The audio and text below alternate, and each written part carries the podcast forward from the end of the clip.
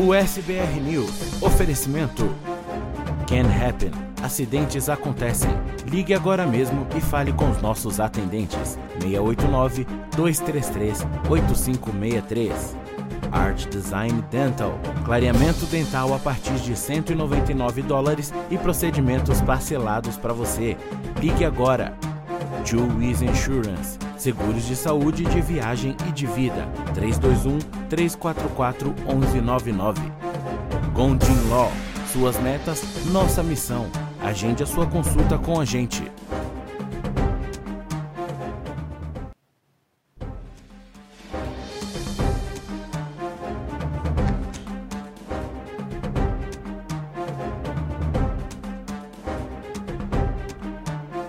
Olá, muito boa noite para você. Seja muito bem-vindo ao USBR News, ao vivo, direto dos estúdios da USBR TV para você em qualquer lugar do mundo. Hoje é segunda-feira, dia 26 de setembro de 2022.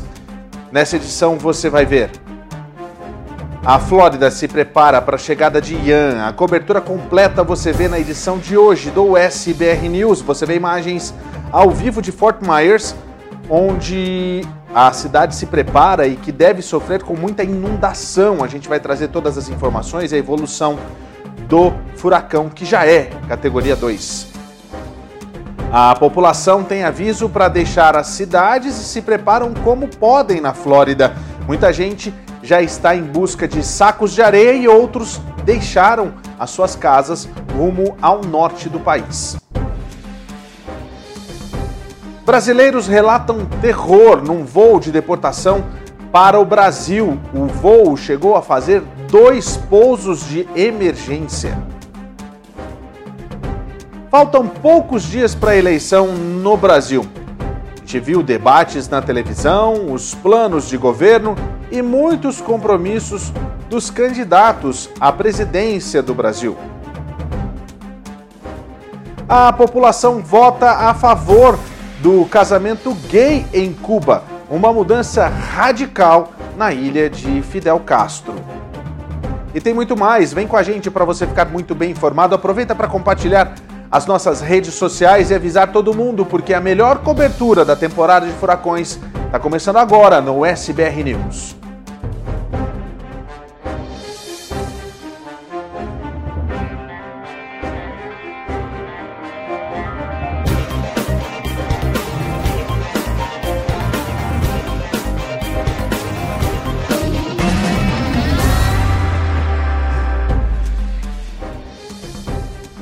Olha, muito boa noite para você, seja muito bem-vindo. Eu sou o Paulo Sérgio e essa é o SBR TV, a TV do imigrante brasileiro que está aqui nos Estados Unidos em mais de 80 países assistindo a nossa programação de graça, sem pagar absolutamente nada. E você participa aqui, você tem vez e voz. Hoje o nosso programa está mais do que especial com a cobertura da chegada do furacão Ian, que já está chegando nesse momento na ilha de Cuba.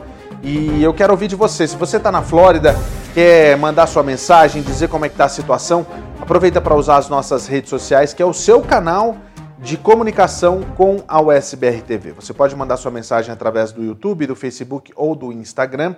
Aproveita também para contar para a gente como é que está a situação na sua região. Se você está em outro lugar do país e quer mais informações, tem alguma dúvida, alguma pergunta, aproveita para mandar também. A gente está com a nossa produção olhando o tempo todo os nossos canais de comunicação para você mandar a sua pergunta e mandar a sua mensagem. Tem muita gente no Brasil também assistindo o programa, é, preocupado com a situação dos parques, como é que vai estar a situação de Orlando, a situação em Tampa, que possivelmente vai ser o landfall do Ian a, lá por quarta-feira. A gente vai trazer daqui a pouco. Daqui a pouco não, a gente vai começar agora a nossa cobertura desse que promete ser um furacão devastador.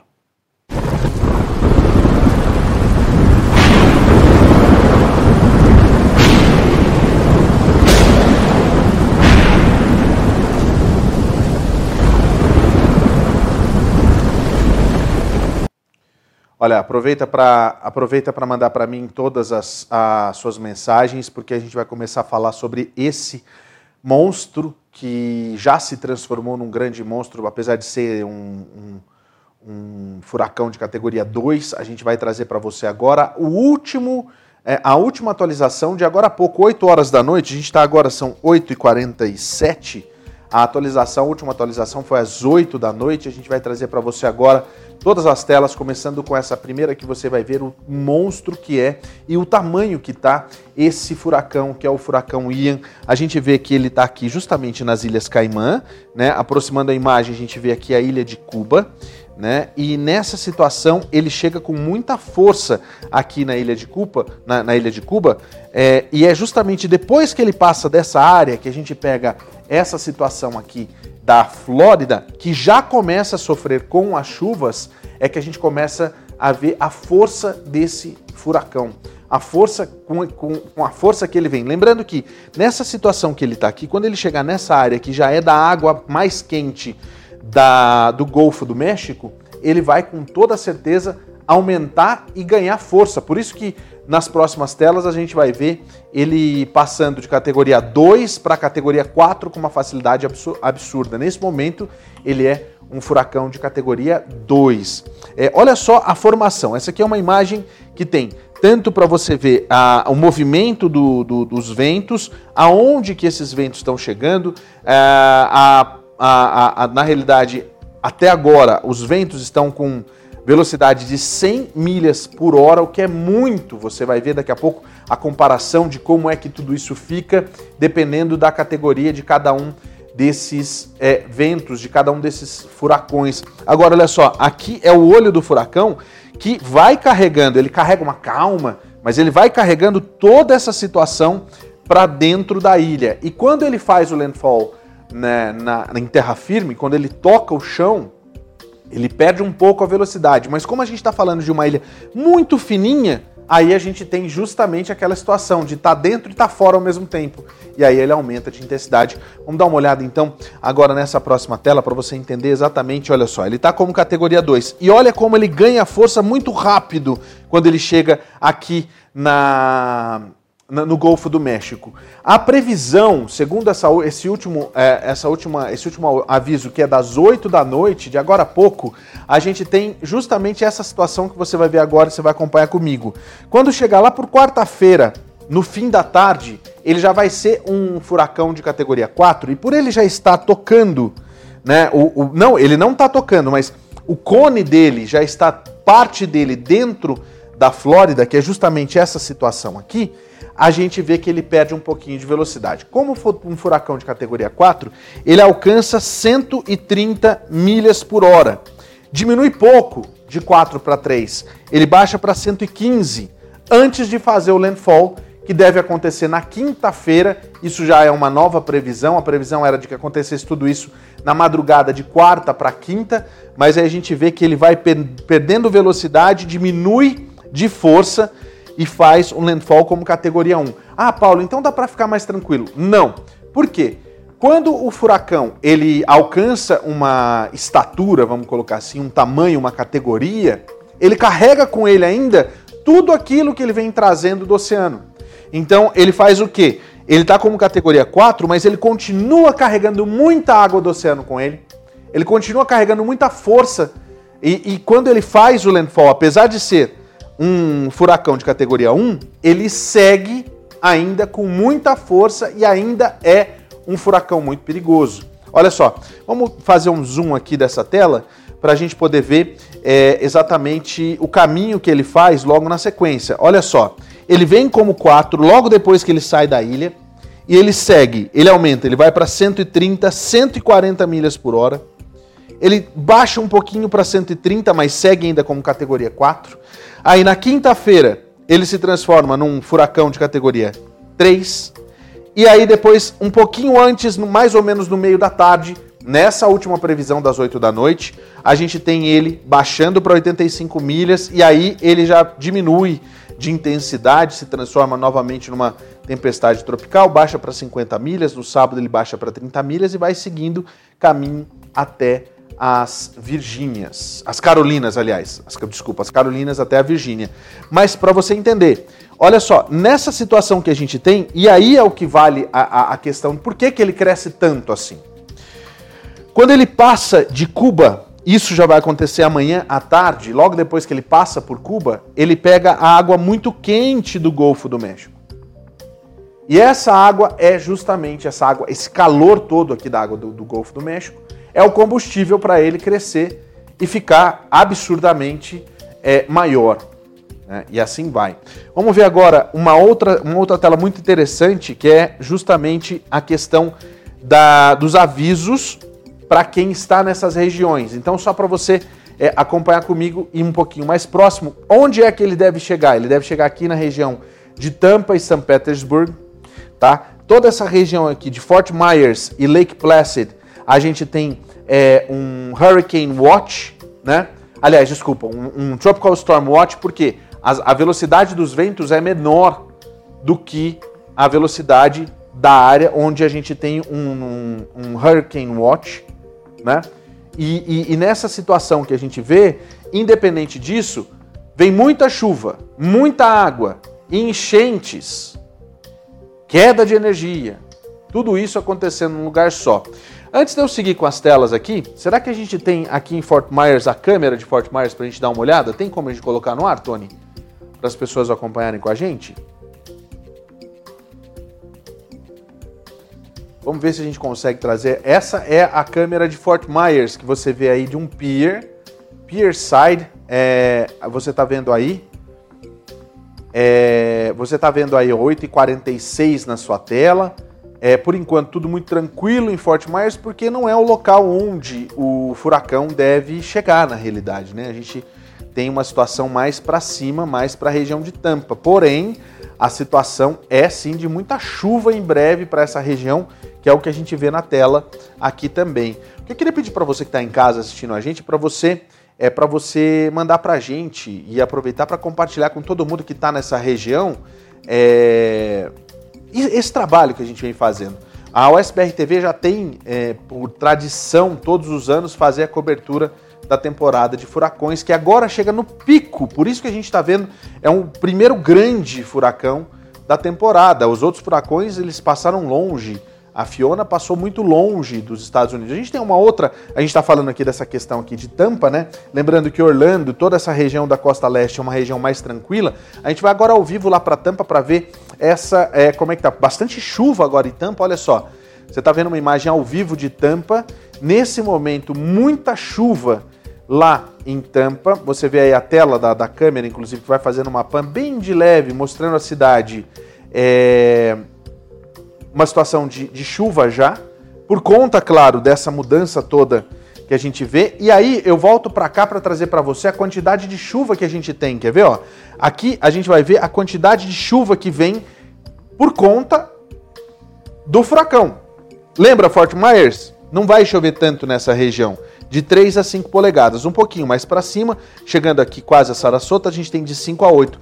Mas a situação mais complicada é justamente nessa região, que é onde a gente tem até 10 polegadas. Porém, toda essa região tem que ficar de olho por conta das tempestades e das enchentes. Todo mundo de olho e preparado por conta dessa é, possibilidade nessa região. A gente tem mais uma tela para mostrar, que é justamente o famoso macarrão.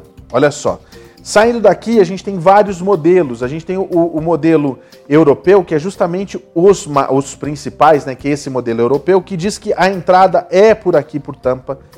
Os outros modelos vão dizendo que pode ser que chegue diretamente no Panhandle, che chegando a Tallahassee, por exemplo, mas o que está se levando em consideração nesse momento, e o que todos os meteorologistas dizem, nas emissoras, no Weather Channel, é justamente a chegada por essa região, batendo em tampa como um é, é, furacão de categoria 1 com 85 milhas por hora de ventos, mas levando muita chuva, muita água para toda essa região. E olha só como ele sobe, ele vai e segue para as Carolinas, essa passando por claro por pela Geórgia e depois para as Carolinas. Essa que é a situação.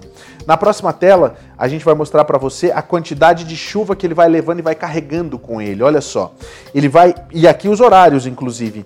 A possibilidade da chegada aqui em Gainesville ou na região de Tampa é por volta das 8 da noite. 88% é, de muito vento nessa é, nessa região. Orlando 69. Os parques aqui em Orlando já avisaram que por conta do furacão e esperando e aguardando as próximas, é, os próximos boletins, eles não deverão abrir nos próximos dias, na quarta-feira. A gente vai atualizar você amanhã, terça, depois quarta-feira, trazendo toda a cobertura do que está acontecendo. Mas olha só a quantidade de chuva que a gente tem nessa região toda da Flórida. Quer dizer, a Flórida toda, inclusive aqui, ó, no Panhandle, que sofre também só 14%, o vento, né, na, a, na, na realidade, a, a, velocidade do vento não vai ser tão atingido, mas olha só, de Tampa para Orlando, a gente tem uma quantidade de vento forte aqui em Orlando também, em Gainesville. Então a gente tem que ficar de olho nessa situação toda. Daqui a pouco a gente vai voltar a falar sobre é, essas atualizações, porque a gente sabe que as pessoas ficam né, fazendo essa, essa é, entre, sai, entre, sai. E é bom você avisar seus familiares e também, se você quiser mandar a sua mensagem, aproveita para mandar, porque eu sei que é justamente nesses dias que a nossa audiência acaba aumentando muito por conta dessa nossa cobertura especial que a gente faz, tá? Então, deixa eu aproveitar, já tem mensagem aqui já, né? Vamos lá então. Ana Costa manda: Meu primeiro furacão aqui em Tampa Bay Area. Amanhã de manhã eu vou uh, pôr os Hurricane Shadows nas janelas e portas e aguardar para ver se teremos que evacuar. Mas o carro já está preparado com tudo dentro. Ana Costa, na realidade é o seguinte, ó. É, só para falar para você que está aí, o aviso do governo é justamente para fazer essa, essa evacuação imediata, né? Tem gente que espera até o, o último instante, né? A Kelly Terra manda a seguinte mensagem para a gente aqui. Vixe, que encrenca de furacão, Ian. Vai chover, vai chover muito, viu, Kelly? A Marcela, boa noite, Paulo, que tudo dê certo com a Flórida, que eu amo. Tenho muitos amigos lá, boa sorte a todos. É o que a gente deseja para todo mundo que mora na Flórida. Tem muito brasileiro na Flórida, é a primeira ou a segunda maior comunidade. A gente sabe que fica ali no, né, na briga com Boston, com Massachusetts, mas a gente está ali é, torcendo para que os brasileiros também se deem muito bem nessa situação de furacão. Tem gente que vive lá há 40 anos, passa por isso todo ano e já sabe até como é que a coisa anda, né? Marcelo Machado Moreira, boa noite, Paulo. O jornal está top das galáxias e manda aquele abraço para a turma ligada no Rio de Janeiro. Um abraço para o Rio de Janeiro assistindo a gente, mandando mensagem também. Você pode mandar. A gente está falando sobre o furacão agora nesse início da nossa cobertura, nesse início do nosso jornal. Mas a gente vai falar mais ainda sobre essa situação lá na Flórida. A Luciana Martinelli, um beijo, seus lindos, saudades. Luciana, um beijo para você, saudade de você também, apareça, tá? É, que bom que a gente está aqui, não precisa, né? Tipo, a gente só fica olhando e orando pelos amigos na Flórida, mas a gente está aqui, a gente fica só de olho para saber o que está acontecendo, né? Então tá, apareça por aqui. O Jeff está dando boa noite para a gente aqui também. E a Emelina Klug dando boa noite também para a gente aqui no nosso chat. Você pode mandar sua mensagem através do YouTube, do Facebook e também do Instagram. E a gente vai voltar daqui a pouquinho com as atualizações sobre o furacão.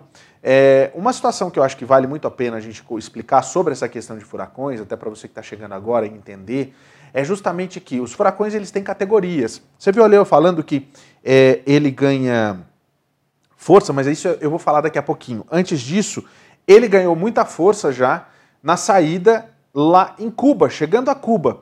E a gente vai ver umas imagens, inclusive porque o governador Ron DeSantis declarou estado de emergência, inclusive por conta dessa situação. A gente está vendo aí, ó, as autoridades da Flórida pediram aos moradores que façam seus preparativos, já que a tempestade tropical Ian se fortaleceu e agora já é um furacão de categoria número 2. Previa-se que ia se mover para o noroeste pelo Caribe, perto de Cuba e das Ilhas Caimãs, e ia chegar ao oeste do estado na quarta, mas isso não aconteceu. Deve acontecer já na quinta-feira, como eu expliquei para você. O caminho exato do furacão é bastante incerto, mas o governador Ron DeSantis alertou para os amplos impactos em todo o estado. Os moradores foram vistos estocando comida, água, remédios e combustível. Algumas partes do estado não veem um furacão dessa magnitude há cerca de um século e podem receber até 10 pés de tempestade, como eu falei agora há pouquinho. O Centro Nacional de Furacões, o, N, é, NHC, disse que espera um fortalecimento rápido do Ian nas próximas 48 horas, com ventos máximos sustentados de 121 km por hora. Um funcionário do NHC diz que Cuba pode experimentar ventos com força de furacão extrema maré de tempestade com risco de morte e chuvas fortes ainda nessa segunda-feira à noite. As aulas foram canceladas em parte da ilha e as evacuações foram planejadas em algumas províncias do oeste, isso, isso lá em Cuba. É, ao longo da costa da Baía de Tampa, na Flórida, as prateleiras dos supermercados, como você viu aí, foram rapidamente esvaziadas de necessidades básicas e havia longas filas nos postos de combustível, como a gente viu ali no Costco. As autoridades locais no, no município e outros em Miami e Fort Lauderdale estão distribuindo sacos de areia gratuitos para ajudar os moradores a proteger as suas casas das, inunda das inundações. O governador declarou estado de emergência para toda a Flórida e ativou 5 mil soldados da Guarda Nacional para ajudar nos esforços de socorro. Ele disse que Ian representa um risco de perigosa maré de tempestade, chuvas fortes, inundações repentinas, ventos fortes, marés perigosas e atividades é, e atividade é, de tornados isoladas. Esse é um furacão realmente grande nesse momento. Uh, ele pediu que as pessoas permaneçam calmos e façam o que precisam para estar preparados. Inclusive a Casa Branca, o presidente Joe Biden, adiou uma visita que estava planejada para a Flórida na terça-feira, mas a Casa Branca fez uma própria declaração de emergência que vai ajudar as autoridades federais e estaduais a coordenar ajuda e assistência em desastre. Inclusive a verba da FEMA já foi liberada para Flórida. E aí a gente vê ainda algumas telas é, de outros horários antes mesmo dessa atualização que a gente trouxe para você aqui no SBR News. E a gente vai continuar falando, inclusive, sobre o Ian. E como eu estava dizendo, não sei se você acompanhou agora há pouco no começo do jornal, mas existe essa situação da categoria é, que é a categoria que ele está nesse momento, que é um furacão de categoria 2, e a força que ele pode chegar no meio da, da, do oceano, alcançando a categoria 4 e fazendo um landfall com, como categoria 1. Mas você sabe exatamente qual é e como funcionam essas categorias? Para você que está aí assistindo a gente, esse vídeo é mais do, do que esclarecedor e vai trazer para a gente uma. Presta muita atenção mas vai trazer para a gente um, um, uma explicação muito didática do que são essas categorias e do que elas são capazes de fazer com a sua casa e com o seu patrimônio.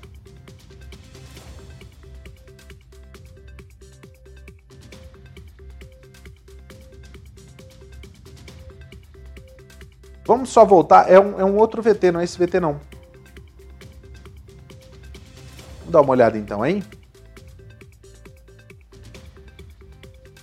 Enquanto isso, é, enquanto isso você vai mandando sua mensagem para a gente aí. Aproveita para mandar sua mensagem através das nossas redes sociais, enquanto o pessoal organiza lá. Vamos dar uma olhada então e acompanhar essas categorias. Vamos lá. Quando se trata de furacões, os impactos podem ser diferentes entre eles, mas a velocidade do vento que a gente fala vai de acordo com a escala Saffir-Simpson, e os estragos causados em cada uma das categorias podem ser previsíveis. Com furacão de categoria 1, os estragos aqui não são tão ruins. Algumas telhas se soltam, você pode ver que as palmeiras se curvam, mas tudo continua praticamente intacto. Já na categoria 2, aqui você começa a sentir o furacão. Olha as janelas da casa, elas podem ser atingidas por destroços vindos de fora e começar a se quebrar. E numa categoria 2, suas árvores podem se curvar com a velocidade do vento ainda mais. E as laterais da casa podem começar a se soltar com o vento. Categoria 3, não é nada além do que más notícias. Aqui você vai ver a porta da frente da casa sendo jogada jogada para dentro por conta da força do vento. Você vai ver o teto da casa indo pelos ares, indo para cima e para baixo, porque ele pode soltar nos pontos mais fracos. E muitas daquelas árvores começam a cair. Categoria 4. Os estragos são ainda maiores. Você tem a maior das árvores sendo arrancadas. A maior parte das telhas vão longe. Na categoria 5, a maior categoria de todas, não existe telhado que resista. Os buracos no teto são ainda maiores e as paredes da casa começam a cair porque elas não estão conectadas a nada mais. Você não vai ver mais árvores na sua vizinhança. Isso é uma catástrofe. Mas isso são apenas os problemas e os estragos causados pelo vento. Existem outros tantos impactos com os furacões e isso vai mudando de acordo com cada temporada. Justamente isso, né? É um, é um, é um, um vídeo que não sai, né? Nunca deixa de ser atualizado, né? E a gente vai ver agora aqui no telão um kit de sobrevivência para poder você que está em casa, tá? Esse kit de sobrevivência é muito importante para você entender o que você precisa ter para você, para você que está em casa, exatamente com as coisas que pode até tirar, Tony, o, o GC para a gente ver é, isso mesmo. Olha lá. Nesse kit de sobrevivência que é muito importante, tá? Para você ter, ter com você o suficiente para te garantir três dias de hidratação, de alimentação e no mínimo de comunicação, o mínimo de comunicação. Olha só, é, isso inclusive não é da minha cabeça não, tá gente? Isso aqui na realidade é, são informações que são dadas pelo Centro de Controle de Furacões e, e, e daqui dos Estados Unidos, que eles passam isso para as pessoas. A gente tem, você tem que ter água, comida, de preferência comida sólida, para você misturar com a água e você poder comer né? É, é, e você pode fazer suas refeições, inclusive, com essa, é, esse, esse, esse tipo de comida, que eles falam que é comida de astronauta, né? Você tem que ter um rádio com bateria, esse rádio com bateria que esteja carregada também, não pode esquecer de deixar carregando o seu rádio. E é rádio mesmo, é rádio de radiodifusão, para você pegar as ondas do rádio. É um rádio. É, é, é, é não, é um rádio, rádio de, de, de, de AM FM. Tá? É um rádio AM/FM que você precisa ter. Não é rádio amador, não. É um rádio com bateria. Para você poder ouvir as notícias, já que você pode ficar sem seu celular, você pode ficar sem internet, porque não adianta nada ter o celular e não ter a internet. Mas o rádio, o bom e velho rádio, vai funcionar para você. Lanterna, muito importante, com bateria daquelas super ultra mega power Duracell da vida, assim, ou qualquer outra marca que você acha que vai durar bastante tempo. Isso é muito importante. Kit de primeiros socorros. Por que, que o kit de primeiros socorros é importante? Porque numa situação que você viu ali, de você estar tá, de repente dentro da sua casa, a porta vem para cima de você, vai, vamos, vamos supor que você está fora do lugar que você deveria estar tá escondido dentro da sua, da sua é, banheira, dentro da sua casa, e acontece uma situação como essa, você pode se machucar. E se você tem um kit primeiro socorro, serve para você, para os seus e para os seus amigos também que podem pedir ajuda. E um apito. Por que o apito? Vamos voltar lá para o caso do Titanic? Você se lembra? Quando a gente não tem, como a gente, quando a gente pode, vamos supor que aconteça o pior e você fica soterrado embaixo de, de, de escombros. Você pode apitar para chamar a atenção das pessoas, para chamar a atenção do resgate. Ah, Paulo, mas como que a gente está lá embaixo? Normalmente isso ajuda muito. Né? A questão do apito ele ajuda demais. Ou então, quando você está perdido em algum lugar, o apito pode ajudar a salvar a sua vida. Esse é o kit de sobrevivência indicado pelas autoridades americanas que você tem que ter, principalmente para você é, aguentar no mínimo três dias. Se você ficar sem, sem água, se você ficar sem ter como buscar suprimentos, sem comunicação, e é uma forma que você tem também de sobreviver. Por isso que é um kit de sobrevivência, tá? Fica aí a dica. A gente vai voltar a falar. Tem mais alguma coisa para a gente falar agora do, do, do Ian? É, ah, na realidade, assim, a gente falou sobre o João Decentes e hoje à tarde, ele não voltou a falar agora à noite, mas hoje à tarde, o governador João Decentes fez uma, uma coletiva de imprensa lá em Tallahassee para falar a respeito da, da chegada do Ian. A gente tem as imagens, inclusive, dessa coletiva de imprensa. É, o Tony vai, vai preparar ali para gente, para a gente poder é, trazer para você o, essa coletiva, que inclusive foi uma coletiva junto com outras autoridades, né, em que o Ron DeSantis fala a respeito disso. O governador está pedindo, inclusive, aos moradores da Flórida que terminem os preparativos e tenham um plano de tempestade em vigor enquanto o furacão Ian se aproxima da Flórida. Ele fez questão de dizer: esse é um furacão realmente muito grande e os moradores da Flórida, acima e abaixo da, do, do, do Golfo, né, do, do México, devem sentir o impacto. Numa entrevista coletiva que aconteceu no Centro de Operações de Emergência do Estado, do estado lá em Tallahassee, o governador destacou os últimos passos que o Estado está tomando para estar pronto. Ele pediu aos moradores que prestassem atenção a possíveis ordens de evacuação em suas comunidades e ouvissem os líderes locais para obter as informações mais recentes à medida que a tempestade se aproxima. As autoridades do condado de Hillsborough anunciaram na segunda-feira uma ordem de evacuação, de evacuação obrigatória para alguns moradores e também evacuação voluntária em outros pontos, várias outras comunidades do sudoeste da Flórida estão pedindo evacuações voluntárias. O governador fez questão de dizer: fiquem calmo, fiquem calmos, não precisa, não é preciso entrar em pânico. O estado está suspendendo os pedágios na área de Tampa Bay e ao longo de outras estradas e pontes do sudoeste da Flórida. O Departamento de Transportes de Combustível e, e, e Suprimentos, na realidade, o Departamento de Transporte também está dispensando restrições de peso para permitir o transporte de combustível e su suprimentos. O governador pediu às pessoas que acessem esse endereço, que é o floridadisaster.org barra plan prepare. floridadisaster.org barra plan prepare para obter as informações mais recentes do estado sobre evacuações e outros preparativos para a tempestade. O governador disse que as quedas de energia devem ser antecipadas, mas o estado já está trabalhando com as concessionárias para preparar equipes de energia que estão estarão prontas para restaurar a energia o mais rápido possível assim que a tempestade passar. Vai acontecer interrupção. Então, é, possivelmente, né? Essa que é a história. As pessoas precisam sim estar preparadas para isso por conta dessa situação. É, lembrando que 5 mil membros da Guarda Nacional estarão de prontidão para responder à tempestade, outros 2 mil guardas do estado é, também estão indo para a Flórida para ajudar nessa situação aí que a gente tá, tá vendo, que é essa chegada do Ian. Que coisa. É, lembrando que a FIMA já liberou uma, uma verba tá, para o estado da Flórida se preparar. Vários carros das concessionárias já foram, já foram vistos é, se locomovendo para essa situação, para essa área, inclusive, para poder ajudar re, no restabelecimento das áreas que serão atingidas e que, e que, possivelmente vão ficar sem energia elétrica.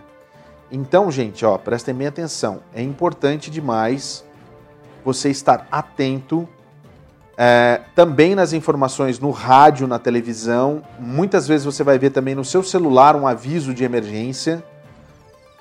E claro que a gente vai estar aqui também para dar é, toda assistência para você que está em casa assistindo a gente. A gente torce para que nada disso é, piore, né? Que a gente quer mesmo é que o furacão passe, como muitas vezes a gente tinha aqueles avisos quando eu morava na Flórida de que o furacão ia ser o furacão e no fim das contas era só uma tempestade tropical que trazia chuva. Mas a gente sabe também, muitas vezes a gente mora bem e outras pessoas que não moram, pessoas que moram em casas móveis, etc., essas são as pessoas que mais sofrem com tudo isso. Agora são 9 horas e 15 minutos. Muito obrigado pela sua audiência. Você que está com a gente aqui na USBR TV, a gente vai trazer todas as informações a respeito do que está acontecendo com o INE já já. A gente vai falar agora sobre os outros assuntos do dia. Antes disso, deixa eu só aproveitar aqui, ó. É a Silvia Goulart.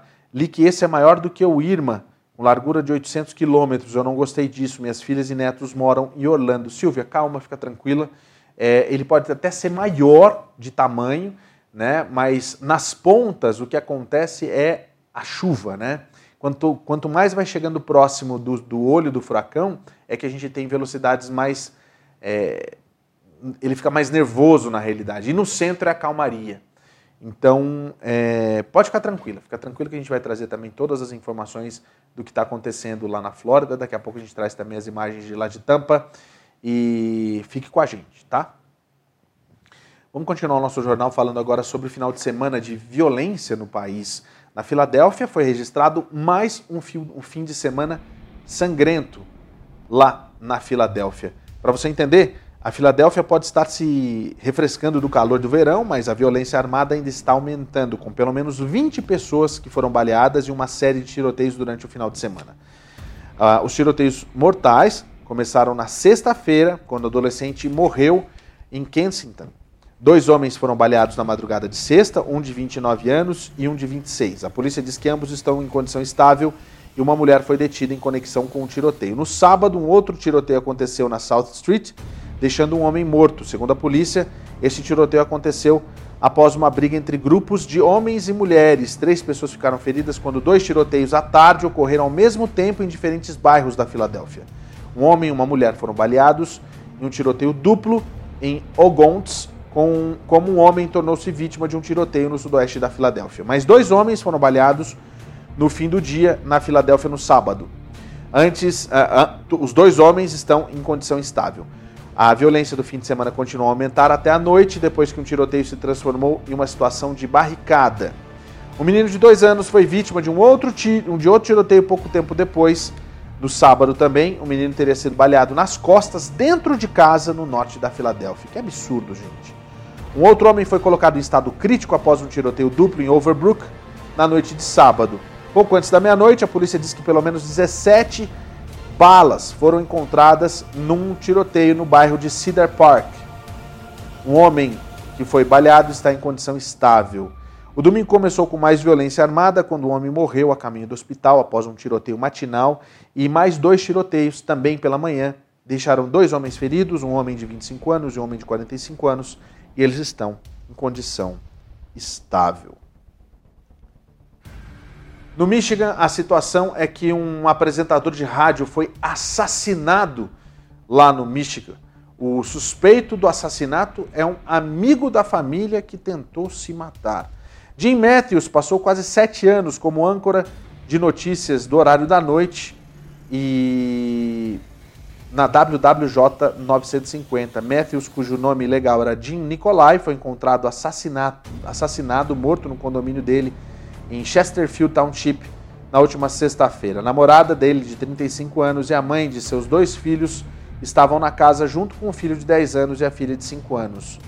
Ah, o irmão dele, né, Joey Nicolai, falou sobre o orgulho dele ter trabalhado na WWJ e diz que ele estava tão animado quando conseguiu aquele emprego ele está, é, e ele estava animado e feliz também. Me deixou feliz desde criança, ele queria trabalhar na rádio. Também na casa estava o suspeito, um amigo da família de 54 anos, que tentou se matar por overdose após a polícia dizer que ele cometeu o ataque. A polícia foi notificada quando a namorada escapou do condomínio com seu filho de 5 anos e saiu de carro para pedir ajuda. Uma mulher branca de 35 anos também, é, que seria ela na realidade, escapou com o filho. Ela estava sofrendo de, de, ela teria sido esfaqueada, inclusive os, oficiais, os oficiais entraram na casa e encontraram um homem branco de 57 anos morto. Seria esse rapaz que você está vendo na sua tela.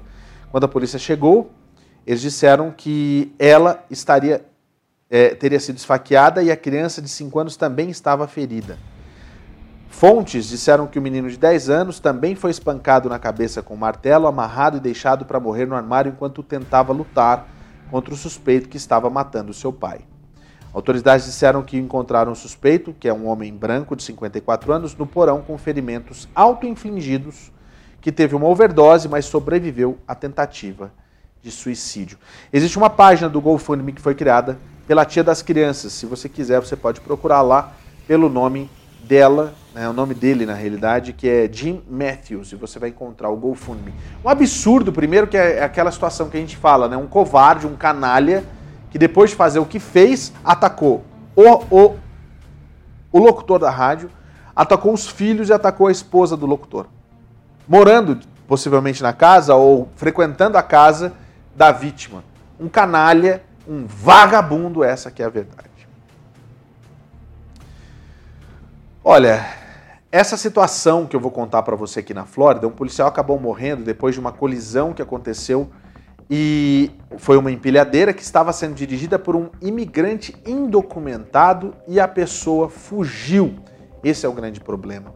Olha só, a situação é a seguinte.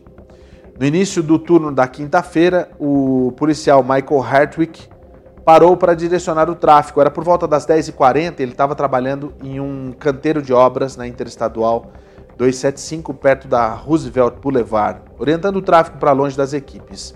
Ele bloqueou as duas, duas pistas no sentido sul, saiu e ficou no acostamento. Foi então que ele foi atingido por uma carregadeira conduzida por um dos trabalhadores da construção, indo a cerca de 20 milhas por hora. O xerife de Pinellas County, Bob Gualtieri, disse aos que ele, aos repórteres que ele morreu instantaneamente. O pedreiro ao volante, Juan Ariel Molina Salles, de 32 anos, pegou o telefone e ligou para outro pedreiro chorando. Ele dirigiu até um estacionamento que fica mais ou menos 400 metros do local, onde disse a um outro trabalhador da construção civil que havia matado um policial. Esse trabalhador da construção, Eliezer Aurélio Gomes Zelaya, de 31 anos, pegou o colete de construção e o capacete de Molina e o escondeu na floresta. Molina fugiu a pé, provocando uma caçada de nove horas. A morte marcou a segunda vez que um policial morre cumprindo o seu dever em 110 anos de história e veio logo após uma outra morte de um policial nos últimos 18 meses. O oficial Michael J. Magley, de 30 anos, foi morto no dia 17 de fevereiro. O Robert Allen Rosapfeld, de 35 anos, foi sentenciado esse mês a 35 anos de prisão depois de se declarar culpado. Olha, é, a polícia em toda a área passou a manhã de sexta-feira procurando por Molina Salles, usando três helicópteros e unidades K9, incluindo cães de caça. E você viu aí todos os. É,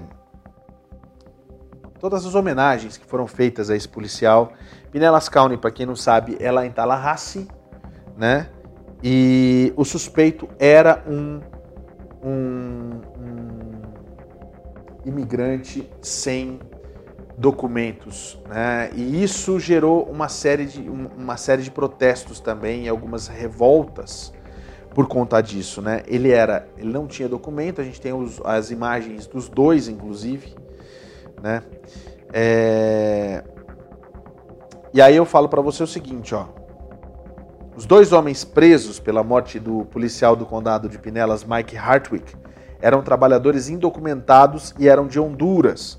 O xerife do condado de Pinelas, que você está vendo aí, o Bob Gautieri, disse que ambos estavam trabalhando para a empreiteira Archer Western, mas sob falsos documentos. Tanto o gabinete do governador quanto o Departamento de Transportes da Flórida disseram que estão investigando como Juan Ariel Molina Salles e Eliezer Gomes Zelaya foram contratados. O xerife disse que não havia desculpa para Molina Salles estar atrás do volante de qualquer coisa, muito menos de um carregador, uma empilhadeira. E ele faz questão de dizer o seguinte, ó, abre aspas, é realmente isso que esses empreiteiros estão fazendo? É assim que eles estão fazendo negócios? E eles estão apenas levando todas essas pessoas que não têm carteira de motorista. O Archer Western é uma grande empresa de contratação com sede em Chicago e Atlanta, mas com escritórios em todos os lugares, incluindo Tampa. Tanto o gabinete do governador quanto o departamento de transportes da Flórida disseram que estão investigando como que os dois, né, tanto o Juan Ariel Molina quanto o Eliezer Gomes Zelaya, foram contratados, como eu disse antes. Uma lei que o governador Ron DeSantis assinou em 2020 exige que todos os, empregados, todos os empregadores públicos e seus contratados usem o E-Verify. O Departamento de Transporte da Flórida divulgou um comunicado dizendo o Departamento de Transporte da Flórida e seus contratados seguem procedimentos de contratação rigorosos. O departamento está iniciando uma revisão interna sobre este contrato do projeto. As empresas estão fazendo isso. Por que, que elas estão fazendo isso? Claro que essa é uma pergunta retórica e eu vou responder porque eles estão fazendo isso, porque estão ganhando dinheiro com isso, disse aí o, o xerife. No projeto de lei do E-Verify, há subsídios para que os contratos sejam rescindidos se for constatado que um contratado ou subcontratado empregou conscientemente um trabalhador indocumentado. O xerife disse que não era prático acusar todos que mentiram para ele sobre suas identidades, porque esse tipo de obstrução é também uma contravenção. Mas aí a gente vê agora, olha, só para contar para você, tá? Por conta da morte desse é, policial, fica justamente a dúvida, cai monte de responsabilidade sobre as pessoas que contratam indocumentados. Né? Essa empreiteira contratou dois indocumentados. E aí a gente tem uma situação que vai suscitar mais uma discussão sobre os imigrantes que estão de forma, de maneira ilegal, na Flórida. Não sei se você sabe, você que está aí assistindo a gente, mas o, o governador Ron DeSantis tirou imigrantes de lá do Texas e mandou lá para Martha's Vineyard. Na Flórida, ele diz que isso era uma forma de garantir que esses imigrantes que cruzaram a fronteira não estariam indo para a Flórida. Na Flórida, é, hoje existe uma, e eu vou trazer essa matéria para vocês amanhã, várias empresas pedindo para que os imigrantes que estão ali e que não têm problemas com a justiça sejam legalizados para trabalhar na indústria e também na agricultura, porque está faltando mão de obra. E eles reclamam justamente do que o governador está fazendo. Tirando a mão de obra que até então é contratada de uma maneira ou de outra, para poder su suprir as necessidades daquelas pessoas que moram na Flórida também e no restante do país. Escreve o que eu estou te dizendo. Vai rolar um movimento de empresários exigindo que o governo, que as pessoas eleitas pela população, façam a reforma imigratória urgente, ou esse país, esse país vai afundar. E não venha me dizer que se fosse um governo republicano, isso já estaria acontecendo, porque nos últimos quatro anos nada foi feito. Ao contrário, a quantidade de imigrantes legais no país diminuiu, porque se fez com que tudo isso fosse mais difícil, com tudo isso que foi feito, fosse mais difícil entrar no país de forma legal. Então, alguma coisa vai acontecer e a gente vai ver essa situação da imigração degringolar nesse país muito rápido. Escreve o que eu estou te dizendo. Por falar de imigração, gente, olha, é... é o assunto, inclusive, que muita gente tem falado por conta do que tem acontecido. Bom, os voos que estão saindo constantemente daqui dos Estados Unidos para o Brasil, eles estão saindo lotados. Isso não há dúvida. Esses voos são fretados pelo governo brasileiro para que as pessoas que estão na fila de deportação, aquelas que já estão com ordem de deportação e que têm que ser enviadas de volta para sua casa, principalmente o Brasil, que tem aquela facilitação assinada pelo, gover pelo, pelo governo de Jair Bolsonaro, que essas pessoas sejam levadas o quanto antes. Porém, o que aconteceu nesse último voo que saiu de lá do Texas foi algo simplesmente absurdo. Foram dois voos forçados, foram dois pousos forçados que foram feitos. Os brasileiros que estavam dentro dos aviões, eles foram é, continuaram algemados, mas esse é o procedimento de ficar algemado na realidade dentro, dentro do avião, é, mas por 72 horas, gente, como assim? É abuso mesmo, né? Isso aconteceu na última quinta-feira. 110 brasileiros foram deportados dos Estados Unidos, embarcaram de Houston, no Texas, com destino, claro, ao aeroporto de Confins, em Belo Horizonte. Durante o voo, a aeronave sofreu uma série de problemas técnicos, foi forçada a pousar em Miami é, uma vez e depois em San Juan, em Porto Rico. No fim das contas, acabou retornando aos Estados Unidos né? Isso na segunda-feira. Tem noção? Segundo informações, é, os passageiros ficaram cerca de 72 horas algemados dentro do avião. Por motivos de segurança operacional, o ICE não comenta ou detalha os cronogramas associados às operações de transporte projetadas, respondeu o ICE na, na noite de quinta-feira, agora do dia 22. De acordo com depoimento de brasileiros que estavam no voo a aeronave começou a apresentar problemas técnicos ainda em terra, no Texas, obrigando os passageiros a aguardarem a bordo por cerca de duas horas, com mãos e pés algemados, até que o avião estivesse em condições para decolar. No trajeto, a aeronave apresentou novamente problemas técnicos e parou em Miami, na Flórida, com suspeita de vazamento de combustível. Os passageiros foram mantidos a bordo por mais um período até o avião ser liberado. Saindo da Flórida com destino ao Brasil, a aeronave perdeu velocidade, chegou perto de cair no oceano, segundo alguns relatos, e houve pânico, inclusive, da própria tripulação. Mesmo com todo mundo em pânico, algumas mulheres chorando, os agentes mantiveram as pessoas algemadas o tempo todo. Em San Juan, os passageiros não foram autorizados a sair do avião e presenciaram conflitos entre o piloto e agentes de imigração do ICE. Segundo informações do Felipe Araújo, que estava a bordo, ele disse que as pessoas ficaram muitas horas presas dentro do avião, sem ar-condicionado, enquanto eles tentavam resolver o problema da aeronave. Foi possível ver os agentes de imigração discutindo com pessoas da tripulação, tinha até uma aeromoça chorando. O piloto foi substituído e, em vez de seguir com destino ao Brasil, o voo retornou para os Estados Unidos, dessa vez para o Arizona. Ah, olha, o que o ICE diz, né? Abre aspas. Em 15 de setembro, um voo de remoção fretado pelo IAO apresentou pequenos problemas mecânicos durante a rota para o seu destino no Brasil. Com muita cautela, a tripulação tomou medidas imediatas para pousar o voo com segurança no aeroporto mais próximo em San Juan, em Porto Rico. Depois de realizar uma inspeção completa, o avião foi liberado para voo, no entanto, por motivos operacionais, não era mais viável continuar até o seu destino. O voo foi devolvido aos Estados Unidos e a remoção dos imigrantes a bordo foi remarcada.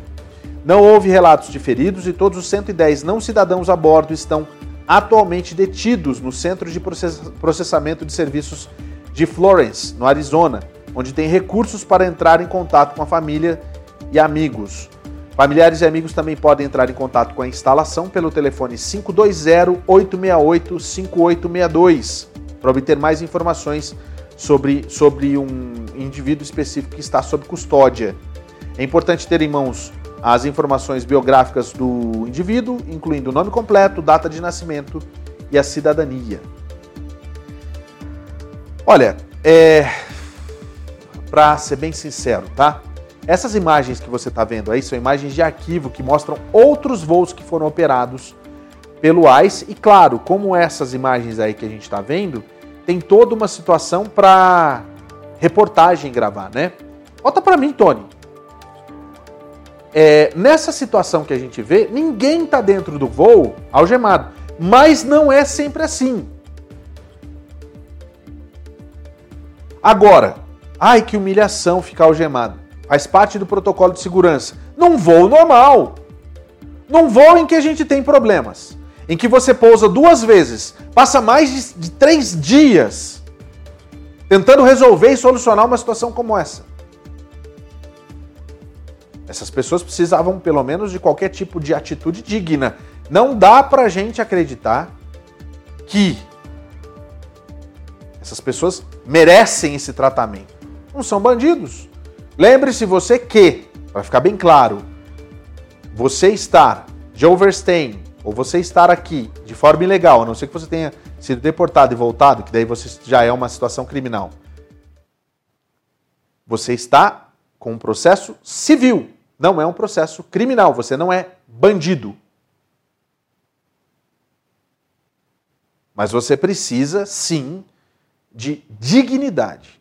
Essa é a história.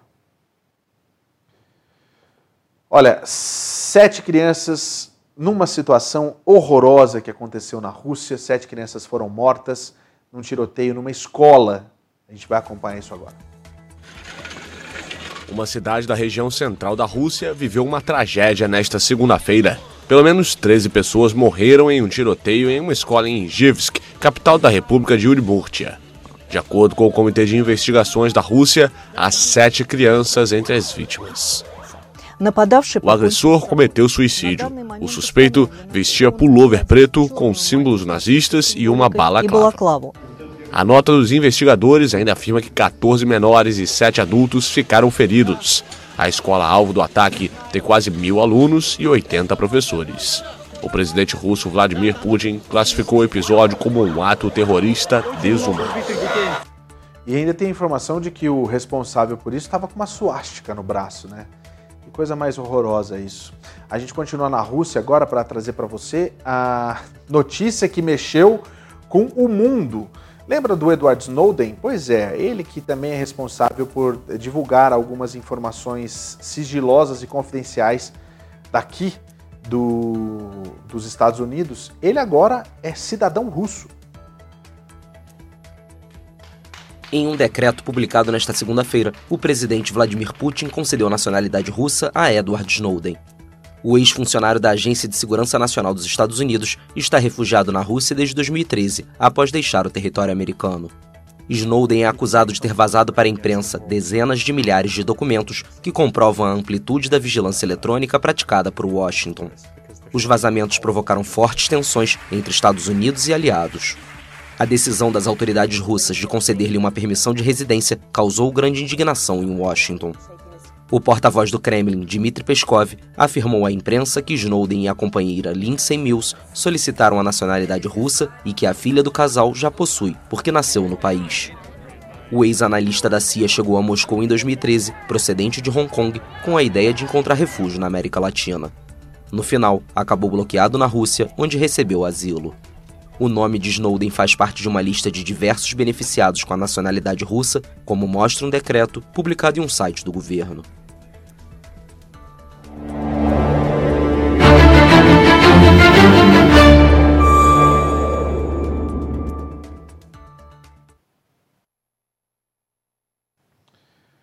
falando sobre a situação na Rússia, só para deixar muito claro para você que está acompanhando a gente aqui. É, bom, deixa eu ficar aqui então, né? Pois é. Para a gente ficar, para a gente falar para você, a situação é a seguinte. É, agora o Kremlin diz, agora o Kremlin diz que houve uma convocação errada naquele, naquela situação que foi colocada pelo Vladimir Putin, quando ele convocou, na realidade, é, os reservistas para uma possível guerra pelo país. O Kremlin admitiu nesta segunda-feira que houve erros durante o processo de mobilização de reservistas para a ação militar na Ucrânia e afirmou que não há uma decisão tomada sobre o fechamento das fronteiras. O porta-voz do Kremlin, Dmitry Peskov, indicou que houve casos em que o decreto foi violado e que os governadores estão trabalhando ativamente para corrigir a situação. O presidente Vladimir Putin anunciou na semana passada a mobilização de milhares de reservistas para o conflito na Ucrânia, o que gerou protestos por todo o país. Além disso, muitos homens jovens cruzaram as fronteiras do país nos últimos dias. Peskov disse que nenhuma decisão foi tomada para fechar as fronteiras externas da Rússia e impor lei marcial em algumas regiões fronteiriças, apesar de alguns rumores indicarem o contrário. O anúncio de Putin da convocação de reservistas gerou temores de uma guerra ainda mais longa no território ucraniano. E você, você sabe, na realidade, que essa situação, essa, essa questão está toda envolvida com esse referendo que está acontecendo agora em algumas regiões da Ucrânia que devem anexar, devem ser anexadas à Rússia. A partir desse momento é, que seja é, aprovado o referendo, qualquer tipo de ação contra essa região pode ser um motivo para eclodir uma guerra. Essa que é a história. E por conta disso, o presidente Joe Biden fez questão de dizer que vai combater com força uma situação como essa. E foi muito direto e ríspido numa resposta a Vladimir Putin. O presidente americano Joe Biden prometeu uma resposta rápida e severa se a Rússia anexar territórios da Ucrânia após os referendos, que qualificou de falsos. Em um comunicado, o democrata afirmou que os referendos são um falso pretexto para tentar anexar partes da Ucrânia à força, uma violação flagrante do direito internacional, declarou. Autoridades leais a Moscou nas regiões ocupadas da Ucrânia iniciaram os referendos de anexação à Rússia. Os referendos representam uma nova escalada do conflito iniciado em 24 de fevereiro. Nunca reconheceremos esses referendos que parecem ser um passo rumo à anexação e nunca reconheceremos essa suposta anexação se ela acontecer, declararam os líderes do G7, grupo formado por Estados Unidos, Alemanha, França, Reino Unido, Canadá e Japão. Os referendos, que terão duração de cinco dias, aumentam a tensão de uma semana marcada pela mobilização de 300 mil reservistas, anunciada pelo presidente Vladimir Putin, que também ameaçou utilizar o arsenal nuclear para proteger o território de seu país tem de gente fugindo da Rússia também, não está escrito, né? Um monte de gente, os países ali no entorno estão recebendo muitos russos nesse momento. Mas, olha só, a situação para aquele lado de lá está bem complicada. Vários porta-aviões americanos estão na região da Coreia do Sul e vão fazer alguns exercícios, já fizeram inclusive alguns exercícios, para rechaçar qualquer tipo de movimento e qualquer tipo de exercício com armas nucleares pela Coreia do Norte. USS Ronald Reagan, de propulsão nuclear, está na Coreia do Sul como parte do plano de Seul e Washington de ter mais ativos americanos em operação na região. O porta-aviões dos Estados Unidos atracou no porto de Busan nesta sexta-feira pela primeira vez em quase cinco anos. A missão, que conta ainda com outros navios da flotilha, é encarada por analistas como uma demonstração de força diante dos testes de armas da Coreia do Norte. The, uh, what the commitment of uh, o que o US Carrier Strike Group, que opera dentro e ao redor da Península Coreana, ilustra é nosso compromisso de união. Também nosso desejo e foco em garantir que sejamos interoperáveis e integrados para enfrentar qualquer desafio ou ameaça, sempre que necessário. As autoridades de Pyongyang executaram vários testes armamentistas desde o início do ano neste mês de setembro, aprovaram uma lei que autoriza um ataque nuclear preventivo diante de uma ameaça ao país. Os navios americanos atracados em Busan devem participar em operações conjuntas com o exército sul-coreano na costa leste do país. A missão conta inclusive com a presença do submarino de propulsão nuclear USS Annapolis. E agora a gente vai lá para o Texas justamente para mostrar um protesto contra a comunidade LGBTQIA. E olha, é difícil, hein? A gente vê dos dois lados a situação acontecendo ali nessa região que a gente sabe que é homofóbica até demais, né? Olha só, gritos de ambos os lados da Morton Ranch Road podiam ser ouvidos pelos motoristas que passavam por ali. O evento foi uma arrecadação de fundos para membros da comunidade LGBTQIA. Algumas centenas de manifestantes, muitos equipados com placas, megafones e alguns rifles, marcaram presença. Independentemente de haver crianças aqui, não há. É escolha dos pais virem aqui e trazerem seus filhos. Um apoiador do evento disse isso. Não se trata de crueldade, eu realmente não vejo dessa maneira. É, o local onde aconteceu, conhecido por receber membros da comunidade LGBTQIA, e suas famílias, sediou um evento de drag bingo aberto a todas as idades.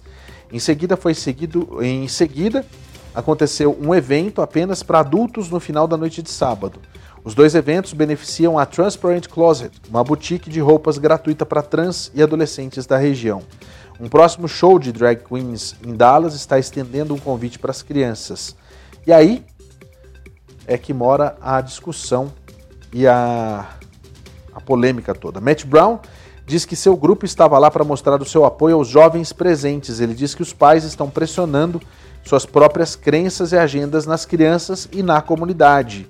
Ele fez questão de dizer que ninguém se importa quando dois adultos decidem juntos. O que nos importa é quando eles vendem para nossos adolescentes que eles não podem mantê-los onde está. É sempre um gol em movimento. Os deputados do xerife, do, os policiais do condado de Harris foram vistos monitorando um, com equipamentos anti-motim a região. Houve algumas pequenas brigas e discussões na multidão, mas nenhum ferimento ou prisão foi relatado. O que acontece é o seguinte: é, as pessoas que não entendem exatamente do que está acontecendo, elas acreditam que os adolescentes e as crianças, elas não têm que entender e ter informação para poder entender o que se passa com elas. Elas não merecem ter, por exemplo, um apoio psicológico favorável a uma situação como essa. Isso é dramático, isso é muito triste, né? E olha, a situação parece que vai ser cada vez pior lá para o velho mundo, inclusive, né? Porque é, a extrema-direita acabou vencendo na, na Itália. A Giorgia Meloni, que foi a vitoriosa com 26% só dos votos, ela na realidade é contra o aborto, contra a comunidade e os direitos dos LGBTQIA, e também é contra a imigração. A extrema-direita conquistou no domingo a terceira economia da União Europeia com a histórica vitória do partido de Giorgia Meloni nas eleições legislativas da Itália. A formação de Meloni, Fratelli d'Italia, que reivindica uma tradição neofascista, se consolidou como maior força política. No primeiro discurso, Meloni tentou tranquilizar os eleitores de outros partidos. Esta é a primeira vez desde a Segunda Guerra Mundial que um partido neofascista vai governar o país, graças à apresentação com uma coalizão de direita que conquistou entre 36% e 46% dos votos. O Partido Democrático, principal formação de esquerda, não conseguiu mobilizar o eleitorado e precisou se conformar com números entre 17% e 21%. A ascensão vertiginosa de Giorgia Meloni se deve em grande parte ao fato de ela ter sido a única que se opôs ao governo de Mario Draghi por 18 meses, o que a possibilitou reunir o descontentamento dos italianos diante da inflação, da guerra e das restrições da pandemia. A líder pós-fascista de 45 anos foi admiradora de Benito Mussolini e conhecida por uma linguagem direta e eficaz desde os anos de líder estudantil em Roma. Se os resultados da boca de urna forem confirmados, ela seria a primeira mulher a assumir o posto de chefe de governo na Itália. Melania vira agora uma figura central para o eixo radical das direitas da Europa, que passa por Suécia, Polônia e Hungria. O governo que for confirmado vai tomar posse no fim de outubro e vai ter um caminho cheio de obstáculos e sem muita margem de manobra. A crise causada pela inflação galopante e o colapso econômico sob uma dívida que representa 150% do produto interno bruto são alguns dos principais desafios. E o Berlusconi ele foi eleito senador também, né? Como um, você sabe bem quem é. O Berlusconi, enfim, vamos ver o que vai virar a Itália, né? É, agora a gente vai lá para Cuba, onde aconteceu também uma eleição e dessa vez foi um referendo envolvendo a questão do casamento gay e também outras pautas. No fim das contas, casamento gay foi é, aprovado na ilha, algo que entra para a história. O Conselho Nacional Eleitoral anunciou nesta segunda-feira que o país ratificou em referendo o Código das Famílias apoiado pelo governo. A votação libera o caminho para o casamento entre pessoas do mesmo sexo, a adoção gay e a barriga de aluguel. A presidente do conselho, Alina Balseiro, explicou que a legislação precisava de mais de 50% de apoio para ser validada. Estes resultados foram validados por el Consejo Eleitoral Nacional os resultados foram validados pelo Conselho Nacional Eleitoral e mostram uma tendência irreversível. Os votos foram reunidos e confirmados. Podemos assim anunciar que o Código da Família foi ratificado pelo povo. Podemos anunciar que o Código das Famílias ha sido ratificado por el pueblo. Balseiro destacou que 36 circunscrições eleitorais estão em aberto, principalmente no leste do país, devido às chuvas e ao mau tempo pela proximidade do furacão Ian. O novo Código das Famílias cubano, que entrará em vigor imediatamente, substitui o vigente desde 1975. Ele define o casamento como a união entre duas pessoas. Com isso, abre as portas para o casamento homossexual e para a adoção para casais do mesmo sexo. Também permite o reconhecimento legal de vários pais e mães, além dos biológicos, assim como a barriga de aluguel sem fins lucrativos, além de agregar outros direitos que favorecem crianças, idosos e deficientes. Esta é a primeira vez que uma lei diferente da Constituição é submetida a um referendo em Cuba. As coisas estão ficando cada vez é, mais comuns em Cuba, o que deveria acontecer em muitos lugares. A gente vai falar agora de eleições no Brasil, lembrando que tá, só estão faltando agora o que? Seis dias para a eleição, não é? Seis dias para as eleições lá e no final de semana uh, o SBT e um pool de emissoras realizaram um debate sem a presença do, segundo, do primeiro colocado nas, nas pesquisas, Luiz Inácio Lula da Silva. Os principais candidatos à presidência do Brasil participaram neste sábado de um debate realizado pelo SBT em São Paulo há poucos dias da eleição. Mas o concorrente mais bem colocado nas pesquisas de intenção de voto, Luiz Inácio Lula da Silva, não compareceu. A ausência foi criticada pelos opositores. Aí você diz agora, como o PT está fazendo, todo mundo tem que votar no Lula agora, porque senão o fascismo vai enfrentar o fascismo. Ora, eles acham que o fascismo é o Bolsonaro, o fascismo então vai estar tá aqui. Por que, que não vem denunciar o fascismo aqui como eu estou? O atual presidente, segundo colocado nas pesquisas, Jair Bolsonaro afirmou que não confia nos levantamentos e disse ter encontrado muitos apoiadores, até mesmo na cidade natal de Lula, em Pernambuco. Ele disse que confia. Ele disse que ganha no primeiro turno. Né? Eu não confio. Como em 2018, o Datafolha não acertou nada, absolutamente nada. Né?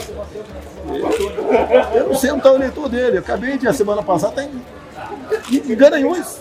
Foi tratado como um popstar lá. É, um profundo respeito. O povo comigo, eu paro com o povo.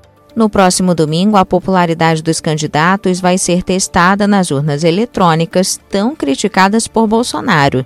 Mas a eficiência do sistema já foi atestada por vários órgãos. É, quem viu o, o, debate sabe, né? Mas olha só, a gente vai trazer para você. Infelizmente, a gente só tem é, o plano de governo de dois candidatos, que é o plano de governo do Jair Bolsonaro e do Ciro Gomes. O plano de governo do Lula, ele na realidade não foi entregue para que, que fosse feito essa, é, é, é, é, esse material. E se você não sabe nada sobre o Ciro Gomes, acompanhe com a gente agora. Com foco no crescimento econômico e na distribuição de renda, o documento propõe um plano emergencial de pleno emprego para a criação de vagas de trabalho e redução da informalidade. Um dos destaques está na proposta de regulamentação para trabalhadores por aplicativos. Outro compromisso é com a retomada das obras de infraestrutura logística e social, além do interesse em estimular o setor privado para que, segundo o plano, volte a investir no país. Prevê também reformas tributária e fiscal, criando novamente os impostos sobre lucros e dividendos e ainda taxando grandes fortunas e reduzindo a tributação sobre produção e consumo. Para a educação, o documento contém propostas de adoção do programa de alfabetização na idade certa, definição de metas de aprendizagem em cada ciclo de ensino e qualificação contínua de professores e gestores. Tem ainda o projeto de criação de incentivos financeiros para escolas e professores que alcançarem bons desempenhos e a adoção progressiva do ensino fundamental em tempo integral.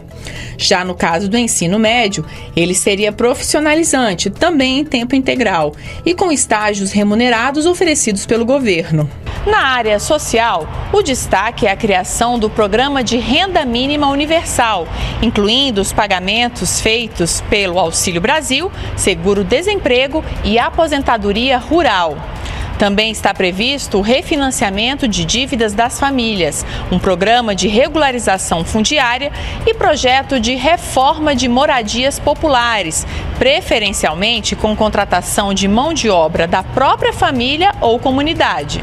No campo da saúde, o plano de governo de Ciro Gomes quer firmar parcerias com a rede privada para reduzir as filas dos atendimentos. Outra proposta é retomar a produção de medicamentos que hoje são importados, além de estimular a pesquisa de novos fármacos.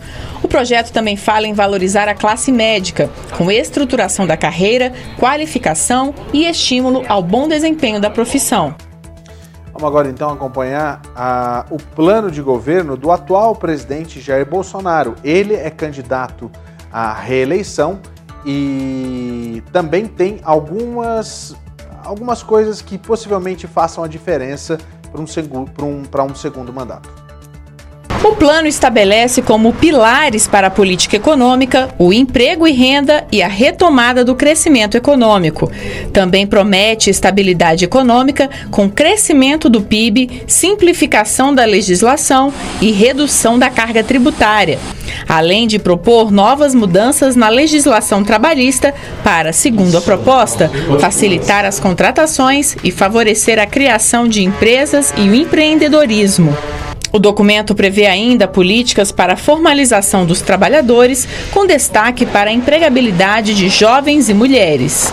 Para a educação, são propostas políticas públicas voltadas para a formação em todas as faixas etárias, usando como base a tecnologia, o que permitiria aos estudantes se familiarizar com assuntos como inteligência artificial e internet das coisas.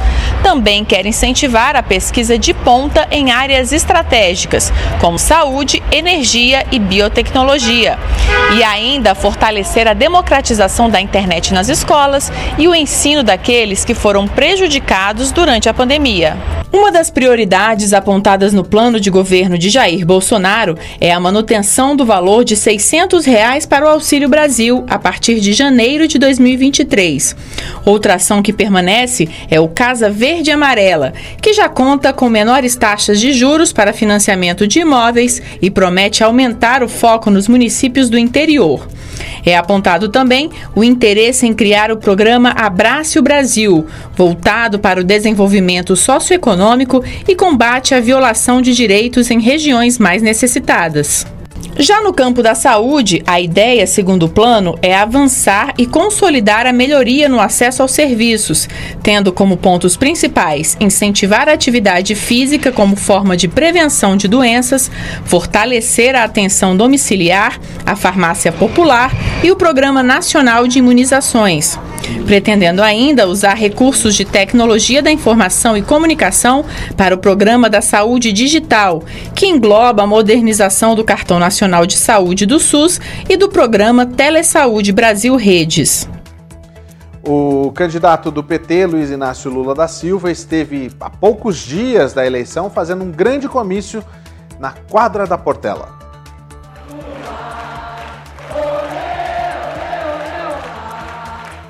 O ex-presidente Luiz Inácio Lula da Silva esteve na quadra da Portela, no Rio de Janeiro, neste domingo.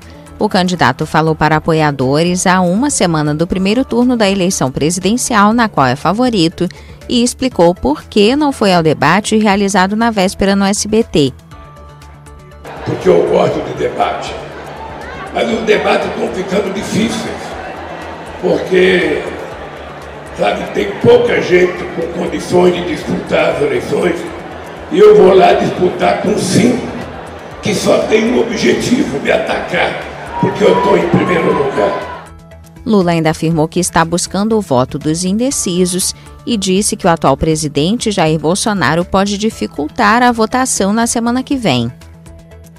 Porque esse maluco que está lá, ele é capaz de fazer com que muitas empresas tirem ônibus de circulação para o povo não ir votar.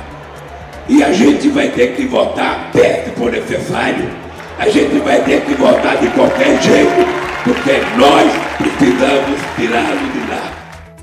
Lula atraiu milhares de apoiadores que aprovaram seus governos e que querem que o petista seja novamente presidente do Brasil. Se o pobre hoje tem, cada casa, cada barraco tem duas, três televisões, é graças ao Lula. Todo mundo tem celular, é graças ao Lula. Você comia à vontade. Eu amo o Lula, sempre votei nele, mesmo quando ele perdia. Mas eu sempre fui Lula. É Lula até morrer. Muita esperança, muita alegria, muita vontade de estar aqui contribuindo para o engrandecimento desse momento, que é um momento muito especial para o Rio de Janeiro e para o Brasil para a gente se livrar do fascismo de uma vez por todas. De acordo com as últimas pesquisas de intenção de voto, Lula ampliou a vantagem sobre Bolsonaro, segundo colocado na disputa. E analistas não descartam uma vitória do ex-presidente já no primeiro turno. A gente vai trazer daqui a pouquinho os números da última pesquisa IPEC com as informações sobre a intenção de voto no Brasil para presidente, é, e é a última pesquisa que foi publicada agora há poucos instantes. É, o presidente Jair Bolsonaro fez campanha em Campinas.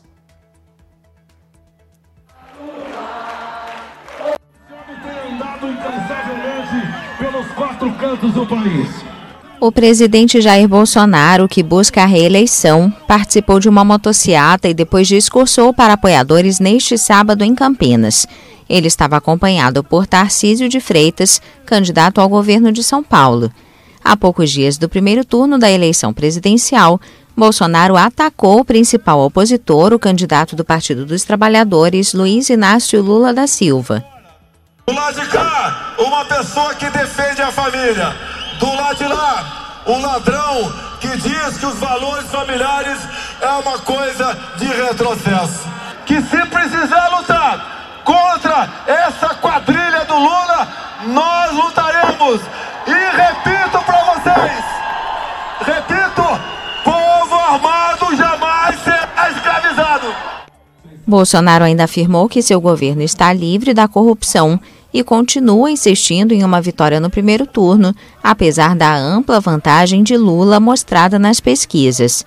Segundo o levantamento do Instituto Datafolha divulgado na última quinta-feira, o petista tem 47% das intenções de voto contra 33% para Bolsonaro.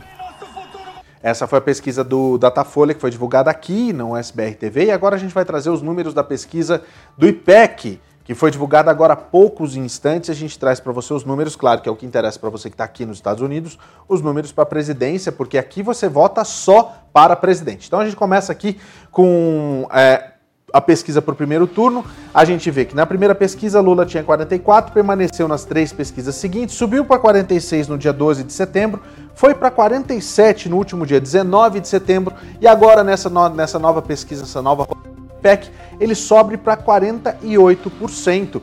Ele saiu de 44% e já chega a 48% o candidato Luiz Inácio Lula da Silva do PT. O segundo, a segunda linha a gente tem o Bolsonaro, ele tinha 32 nas duas primeiras pesquisas do IPEC, caiu para 31, manteve o 31 nas três pesquisas seguintes até o dia 19 e mantém ainda o 31% na pesquisa que foi divulgada hoje. Então a gente tem 48 a 31%. Esse seria a, a, o cenário que a gente vê agora. Os outros candidatos, o Ciro do PDT tinha 6% na primeira pesquisa, no dia 15 de agosto. No dia 29 foi para 7, subiu para 8, caiu para 7, permaneceu com 7% no dia 19 de setembro e chega agora aqui a 6%, ele oscila para baixo. Já Simone Tebet tinha 2% no dia 15, foi para 3% no dia 29, dia, é, no 5 de setembro 4%, manteve os 4%, subiu para 5% e agora mantém 5% na pesquisa de agora. Segundo a margem de erro do IPEC, que é de 2% para mais ou para menos, a gente tem um empate técnico aqui. Aqui a gente tem 31 é, vai até 33 ou 29, 48 vai a 50 e desculpa, 48, 49, 50 e aqui também 46% de acordo com a margem de erro da pesquisa. Lembrando que tirando os votos nulos brancos e os votos válidos seriam é, 52% para Lula o que daria a ele a vitória no primeiro turno, segundo o IPEC. Vamos para a pesquisa de segundo turno. Vai, ver, vai aparecer na sua tela agora aí, para você acompanhar com a gente os números. 51% Lula tinha no dia 15, foi a 50, caiu para 50, depois veio a 52 no dia 5 de setembro, foi para 53 no dia 12, 54 e mantém o 54 no segundo turno é, no dia 26, que é a pesquisa de hoje. Já Bolsonaro tinha 35, foi a 37 no dia 29, caiu para 36, manteve 36 no dia 12 de setembro, caiu para 35 no dia 19 e manteve na pesquisa agora 35%. Com esse resultado, Lula também venceria Bolsonaro no segundo turno. Lembrando que no primeiro turno os outros candidatos, é, Soraya Tronic, tinha, permaneceu com 1%, Felipe Dávila com 1%, tinha 0% na pesquisa anterior, Vera do PSTU, Padre Kelmon é, do PTB, Léo Pericles do UP, Sofia Manzano do PCB, Constituinte Emael do DC não foi citado e eles permanecem com 0%, não alcançando nenhum por cento da intenção de votos. Brancos ou nulos, 4%, 1% a menos do que a pesquisa anterior. Não sabe, não respondeu, permanece em 4%. A pesquisa ouviu 3.008 pessoas em 183 cidades entre os dias 25 e 26 de outubro. A margem de erro é de 2 pontos percentuais para mais ou para menos, considerando um nível de confiança de 95%. A pesquisa foi registrada no TSE sob o número BR 01640-2022. Falando agora sobre essa situação, inclusive, né, por conta dessa instabilidade toda, por conta da eleição, o dólar fechou uma alta absurda é, no dia de hoje. É, e você vai ver agora, inclusive, os números do mercado financeiro, né? O dólar fechou em forte, em forte alta nessa segunda-feira, um, num dia que foi marcado pela aversão ao risco no exterior, enquanto a reta final da corrida, da, a reta final da corrida eleitoral no Brasil colabora para essa cautela de investidores aqui no, lá, lá no Brasil. A moeda norte-americana subiu 2,52% a 5,38, né, o maior valor em dois meses, que foi no dia 22 de julho, que estava 5,49. Na máxima do dia, chegou a 5,41 na sexta-feira, a moeda norte-americana encerrou o dia em 5,24. A alta foi de 2,61%. Também a maior, a maior alta diária desde o dia 22 de abril, quando o dólar cresceu 4,04%. Com resultado, acumulou uma queda de 0,2% na semana e a alta de 0,91% no mês mas, no entanto, tem uma queda de 5%, 5,86% frente ao real, se a gente for comparar nesse período de somando, né? Agora, falando de outros índices, o Ibovespa teve uma queda acentuadíssima, voltou a perder os 110 mil pontos. Essas são as informações do mercado financeiro para você. É, olha só, Lembra que a gente estava falando sobre a Fiona, que, acontece, que passou e fez aquela bagunça toda na, na, nas, nas Ilhas Bermudas também, na República Dominicana? Pois é, ele, ela chegou ao Canadá.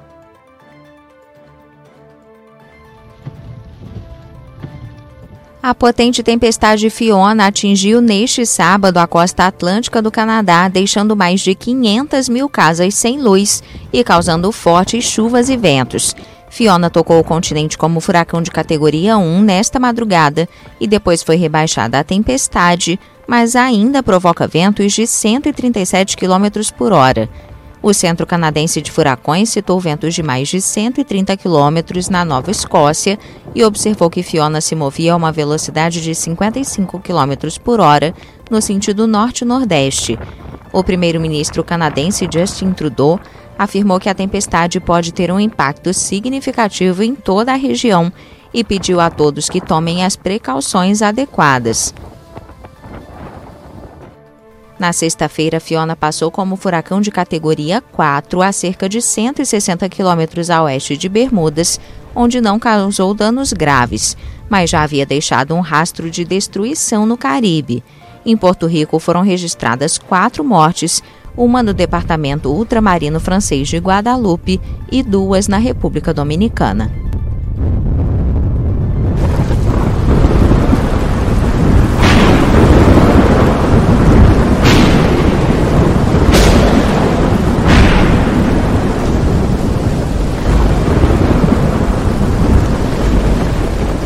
A gente está acompanhando a situação é, na Flórida. Muita gente está procurando informações a respeito do furacão Ian que está chegando à Flórida nos próximos dias. Essa chegada deve acontecer até a quinta-feira. Era quarta e deve chegar na quinta-feira. Por isso, as pessoas estão se preparando. Olha só, isso é uma das coisas que normalmente acontecem com bastante frequência, né?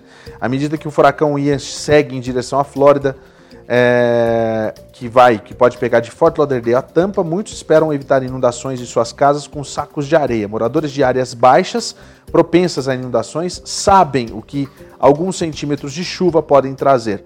Em Miami-Dade, gente, tem é, areia disponível das 7 da manhã às 5 da tarde, no Parque Douglas, no Parque Grapeland, no Parque de Futebol Little Haiti, né, no, no, no, Little é, Haiti, lá em Miami. Em Fort Lauderdale está disponível das 8 às 2 da tarde. No Mills Pond Park.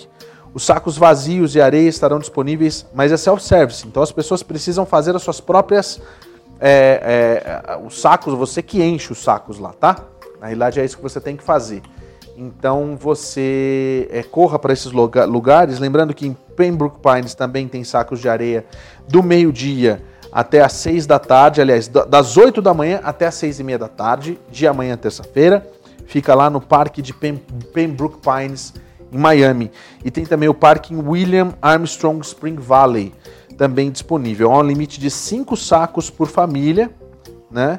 E a prova de residência é necessário para você poder pegar essa areia lá nessas regiões. Isso a gente está falando da região ali da costa leste da Flórida, mas também o mesmo está acontecendo ali é, em Tampa, também em Saratoga Springs, onde foi informado à população que eles devem evacuar a área quanto antes.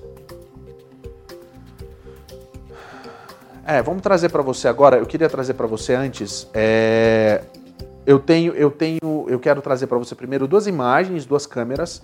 Que a gente tem a câmera lá de Tampa que se a gente puder mostrar já já estiver pronto para a gente dar uma olhada como é que está a situação lá em Tampa nesse momento. É uma câmera móvel, inclusive, que mostra. Tava chovendo mais aquela hora que a gente entrou quando a gente começou o programa, mas ainda tem muita chuva nessa região. É esperado mais chuva ainda para as próximas horas. A gente está vendo essa imagem que é a imagem de lá de Tampa. E volta aqui para mim, Tony, para a gente ver. A, a imagem que a gente vê é uma imagem de uma câmera que fica né, mostrando toda a área do porto ali em Tampa. A gente tem ainda imagem do sul da Flórida, lá de Fort Myers, que é, vai entrar para a gente aqui, a gente vai mostrar para você. Olha só, já parece estar tá começando uma chuva já, né? Nessa região. A gente viu aí uma, uma situação de começar uma chuvinha, você está vendo na tela, inclusive, caindo é, por conta da chegada do Ian também. Eu queria mostrar aqui na outra tela aquela imagem que a gente mostrou no começo do programa. Para quem não chegou né, a tempo, a gente vai ver agora algumas informações que são importantes para você. Vamos ver primeiro aquela imagem do satélite que tem é, a primeira, a primeira tela para a gente mostrar aqui, que é justamente onde está o furacão nesse momento e o tamanho desse furacão, que está nas Ilhas Caimã. A gente vai aproximar a imagem e a gente vai ver justamente a força dele que se move, se organiza, está com ventos de 100 milhas por hora e vai bater em Cuba como um furacão de categoria 2. Na próxima tela, a gente vê justamente aquele movimento do satélite que mostra a formação do furacão. Olha só a formação e o tamanho desse monstro nessa região que ele está. Seguindo, a gente vai ver a movimentação da onde ele vai e para onde ele vai, que é justamente a informação mais importante para você que está aí é, com a gente, tá? Então, essa tela é a próxima que eu quero mostrar, mas nessa agora a gente vê nessa última, nesse último advisory que foi 8 da noite, que 4 é a categoria, ventos de até 130 milhas por hora, isso na quarta-feira à noite, que era o momento que a gente achava que ele ia chegar é, em Tampa, mas não, ele está andando um pouquinho mais devagar, ele está andando a 13 milhas por hora. E aí a gente tem na quinta-feira 115 milhas por hora, ele baixa de velocidade até chegar com uma milha, é, como categoria 1, com 85 milhas por hora. Na próxima tela a gente vê todo o caminho e como ele cresce de lá de Cuba até a chegada na Flórida, né? Ele sai daqui como categoria 4 quando ele atravessa a ilha de Cuba, já vai de 130 para 140 milhas por hora e na quarta-feira à noite 130 milhas. Na quinta-feira ele diminui um pouco a velocidade.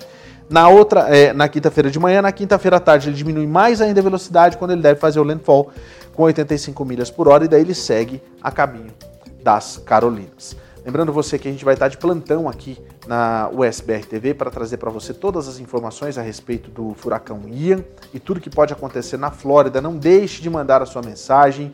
Se você é, fizer um vídeo, marca a USBR TV, manda para a gente através das nossas redes sociais. É, vai ser um prazer ter a sua companhia e também a sua informação aqui para a gente para a gente poder mostrar do ponto de vista de quem assiste a nossa programação. Então, muito obrigado. Amanhã a gente está de volta a partir das 8h30 ou a qualquer momento aqui na UFBR TV, tá? E a gente se vê. Um excelente fim de noite. Amanhã a gente está de volta. Boa noite. Valeu. Tchau.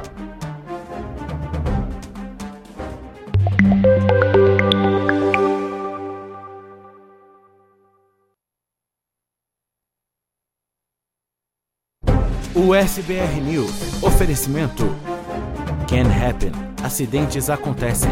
Ligue agora mesmo e fale com os nossos atendentes. 689 233 8563. Art Design Dental. Clareamento dental a partir de 199 dólares e procedimentos parcelados para você. Ligue agora. Jewish Insurance. Seguros de saúde, de viagem e de vida. 321 344 1199. Gondin Law. Suas metas, nossa missão. Agende a sua consulta com a gente.